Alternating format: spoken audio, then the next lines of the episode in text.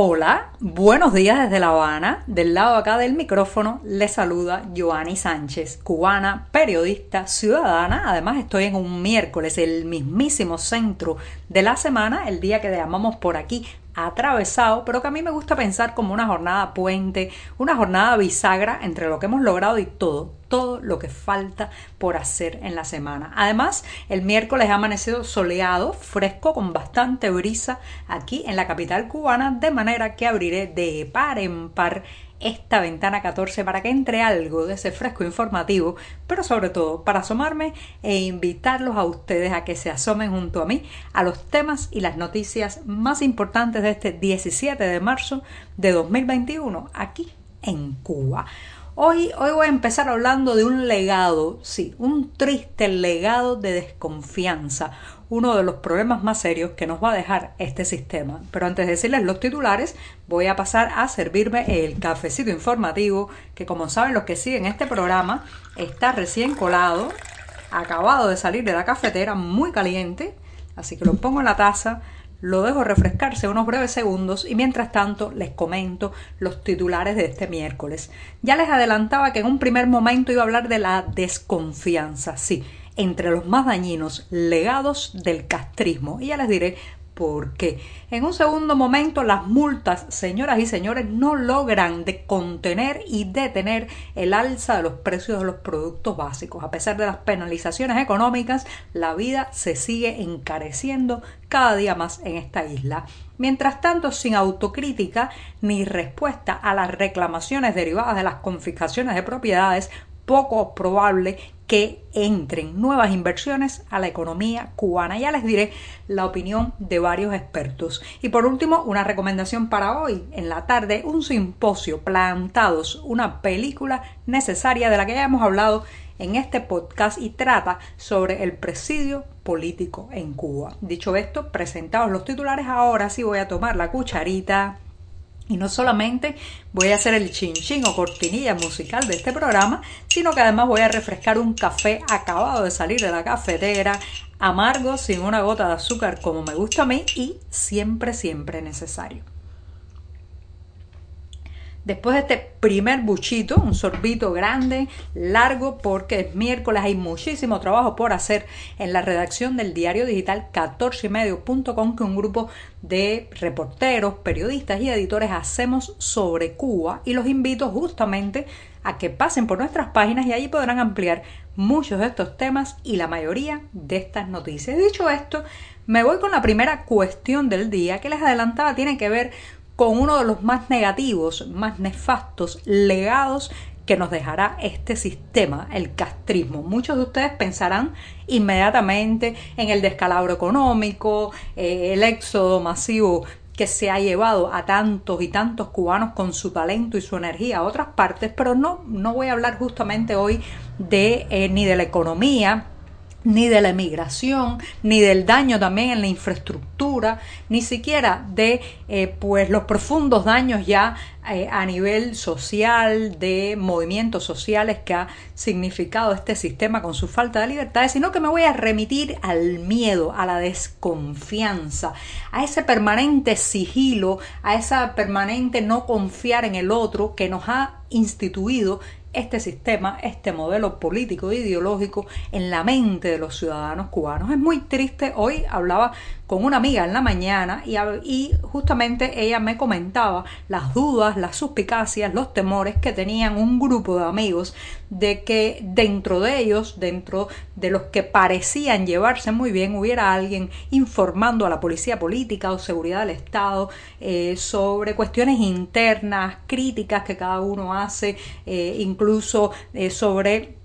eventos o momentos que quisieran organizar y que este topo, este infiltrado, este agente encubierto podría destapar y podría eh, contar detalles eh, para abortar cualquier actividad independiente que ellos quisieran hacer. Yo escuchaba a mi amiga y me daba cuenta que podía tener muchísima razón, claro está, pero que también esta desconfianza, señoras y señores, este temer que siempre hay oídos y ojos indiscretos en todas partes, que un amigo, el vecino, incluso un propio familiar puede ser un doble agente, puede ser un policía encubierto. Señoras y señores, eso es lo más paralizante socialmente que se pueda creer y que se pueda hacer. Entonces, este sistema ha inoculado en la mente de 11 millones de personas la desconfianza absoluta, el sigilo, el miedo al otro y a cualquier acto que lleve organizarse, compartir información, compartir ideario, porque siempre, siempre puede haber alguien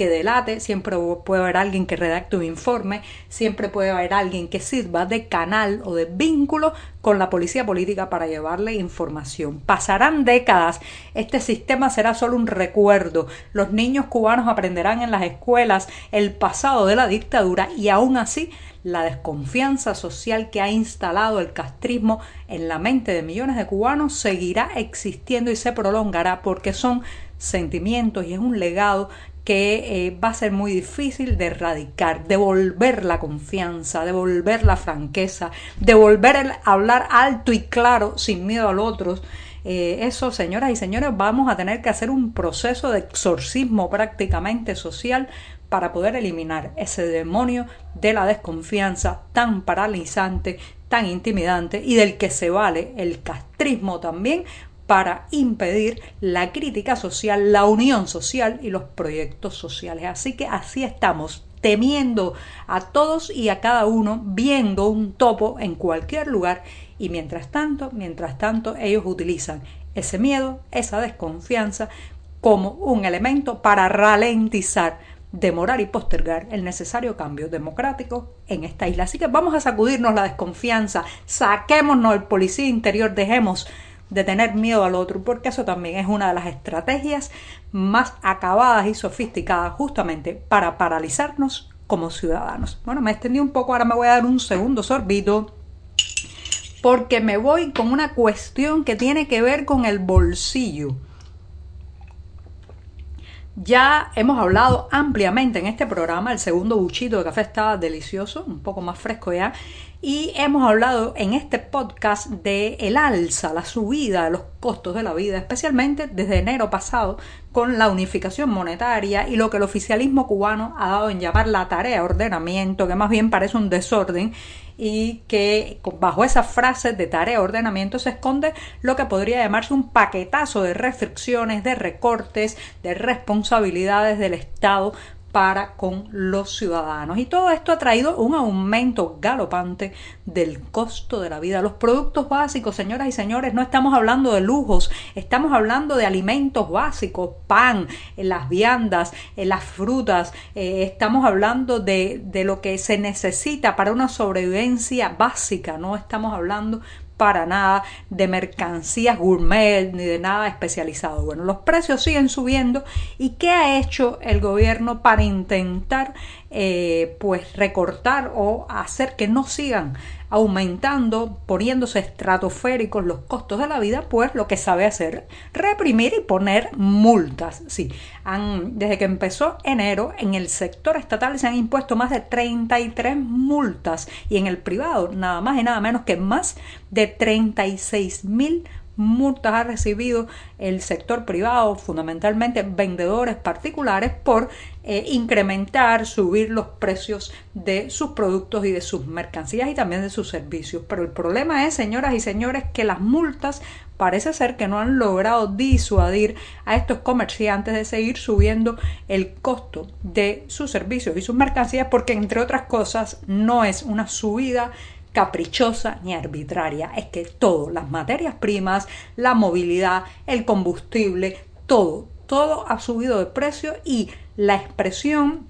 de esta alza ya en los servicios privados es solo la punta del iceberg de toda una cadena de subidas que arrancan también en los precios de los productos estatales en los mercados y en las tiendas oficiales. Así que parece ser, parece ser que las multas no están logrando parar la subida y en el verano que está ya a la vuelta de la esquina podemos estar ante números bastante alarmantes e imposibles de pagar para muchas familias en este país. Bueno, me voy al tercer tema que tiene que ver con la economía también. Recuerdan Hace unos días hablábamos aquí de la necesidad, la urgencia que tiene el país de ingresar dinero efectivo, inversiones, moneda fresca a las vacías arcas estatales y en un intento para atraer ese capital, pues las autoridades han hecho un llamado a la emigración y al exilio cubano para que invierta en la isla, pero, pero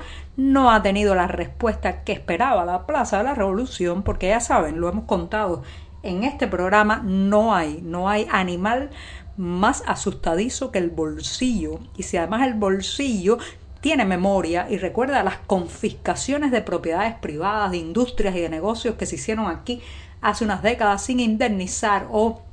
sin darle derecho a sus propietarios a, poner un proceso de reclamación y recibir eh, pues indemnizaciones y reparaciones por estas confiscaciones, bueno, pues claro está, hay mucha desconfianza en invertir en Cuba. Y no lo digo yo, ¿eh?